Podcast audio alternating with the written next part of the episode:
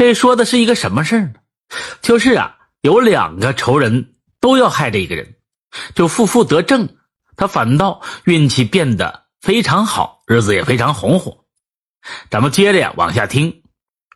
话说这中唐时期，中原腹地呢有这么一个小山村，小山村里有一个老实巴交的村民，名字叫做邱仲奎。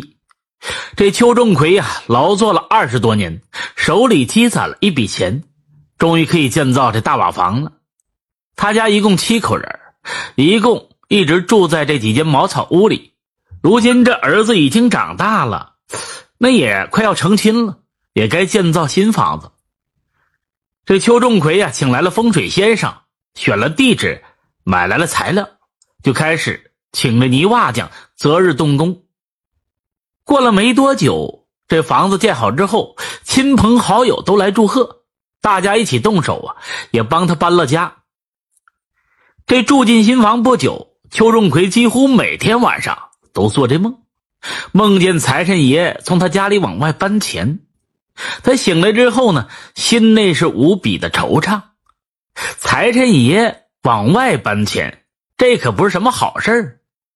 这果不其然，几天后，他父亲生病了，儿子上山打柴，也不小心是扭伤了腿，小女儿也病，医药费呀花费了不少。可是这病人们都不见好转，为了给家人们治病，他只得去当铺抵押东西。这是不是应验了这梦境呢？邱仲奎坐不住了，跟老婆马氏就说起了这件事儿。马氏担忧的呀，也就跟他说：“那莫非是房子建造的不好？怎么咱们家搬进了新房之后就这么些事儿呢？依我看，你不妨去道观里找这老道长给咱看看。山顶的道观里有一位也姓邱的道长，道法高强。”善断吉凶，村民们如果有事儿，都会找他摆治。邱仲奎一言就来到了道观里，却被告知啊，邱道长出门远游了，需要一个多月之后才能回来。这邱仲奎垂头丧气的就回来了，这件事儿啊便搁置了下来。过了几天呢，这病人们都开始好起来，家里的日子也就顺风顺水起来。这邱仲奎不再怀疑新房子有啥毛病。等邱道长回来之后，邱仲奎呀也没去找他。这以后呢，邱仲奎呀好事连连，运气颇佳。到了秋天，邱仲奎和村民们到高山上采摘山货。中午啊，吃完干粮，到小溪里去洗个脚。他脱下鞋袜，赤脚在小溪里踩着溪底的这小石子。忽然呢。这脚上碰到一个什么东西，鸡蛋大小，拿起一看，哎呀，是一块金子。他喜不自胜，拿起金子，兴奋的就尖叫了起来。这同行的村民们羡慕不已，纷纷的到小溪里啊，就翻找这石子儿。可大家呢，把这小溪呀都翻了一个遍，再也没有找到一块金子了。大家都说呀，这邱仲奎呀，运气真好。唯一的一块金子被他给捡到。邱仲奎把金子拿到县城里的珠宝行，金子含金量非常高，卖了三百多两银子。邱仲奎用这笔银子购置了十来亩良田，从此之后，这一家人衣食丰足。又过了不久呢，邱仲奎的大儿子山药去县城里也卖山货。遇见一个小偷，抢了外地商人的这搭脸就走。山药撒腿就追赶，被小偷的三个同伙堵在了小巷里。但是这山药身强体壮，毫不畏惧，一个人终于是打倒了这四个小偷。这时这商人呢赶了上来，拎起了搭脸，一个劲儿的向山药道谢，并把这几个小偷扭送到县衙里去惩治。这县令一看山药身手不错。便留他在县衙里当了捕快。这邱家在官府里有了人，威望便起来了。好多人不再像以前呐看不起他、欺负他老实、占他便宜，而是对他慢慢的就敬重起来。后来呀，邱仲奎被选拔为理政，他的小女儿也许配给财主家的儿子，当然了，有许许多多这幸运的小事儿在这里呢就便不一一的赘述。总之，就这么一句话，邱仲奎的日子过得那是一个顺心，家里的钱财也积攒了不少。用村民的话来说，他呀就是走了狗屎运。这一天，山药带回了一个游方的道长。前不久，游方道长云游到此。因为道法高强，尤其是擅长风水，成为县令的座上宾，被县令呢养在了县衙里。山药便把道长带回家里，让他给看看这家里的风水。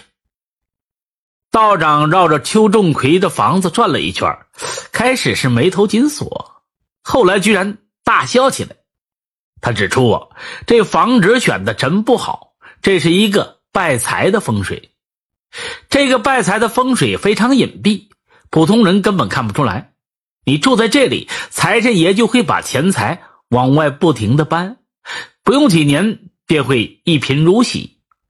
这巧的是呢，在屋后的西南方埋了一个白虎符咒，本来这诅咒邱家家破人亡的，却无意中破解了败财的风水，两害相加，嘿，负负得正。竟然让这块地呀成为了风水宝地，财昌人旺，好运连连。当然了，邱仲奎是不懂风水的，更不可能给自己种下如此狠毒的白虎符咒。看来是仇人呢暗中下的手脚。这秋山要听说之后啊，怒瞪双目，狠狠的就说：“道长，你能不能算出是谁下的毒手？我去找他算账去。”道长笑着解释：“是无法算出具体的人的。”邱山药便要出去查访，那被邱仲魁给阻拦了，说道：“哎，依，我看呢不必了，我以宽厚之心待人，自会得到上天的眷顾。此事啊，不易声张，以后不用再提便了。”这一直到死，邱仲奎也没去查访，害他的人到底是谁？本来风水先生这条线索很容易就会查到其中的一个人，但是找到了又如何呢？何况他家里并没有造成损失，反而误打误撞的交上了好运。其实啊，这风水先生是秦怀种之托。秦怀种是个单身汉，曾经偷看着邱仲奎的老婆洗澡，被邱仲奎责骂了几句。消息传开之后，这秦怀种被人嘲笑了。感觉就丢了面子，故死怀恨在心。当他得知邱仲奎要建这新房子，便用一顿酒和五百五百文钱收买了风水先生。那中白虎符咒的是乌黑心，他跟那邱仲奎本来是好朋友，多年前曾经借过这邱仲奎两贯钱做小本生意，哪知道亏的是血本无归。邱仲奎要钱找他索要，他却赖账不还，两人因此撕破了脸皮。这乌黑心见邱仲奎居然有钱来建的新屋，心中啊更是愤恨不平，便下了歹手，下了毒心。秦怀种和乌黑心两人呢，见这邱家越过越好，又见他请这道长来家里做客，还懂得风水，心中猜想。他们所下的毒手，十有八九被这道长的法术给破。他们于是心怀鬼胎，再也不敢暗中祸害这老邱家了。故事讲到这里，也就告一段落了。本故事采用了风水和符咒的元素，在于借势喻理、劝人为善，与封建迷信毫无关系，特此声明。感谢您的收听。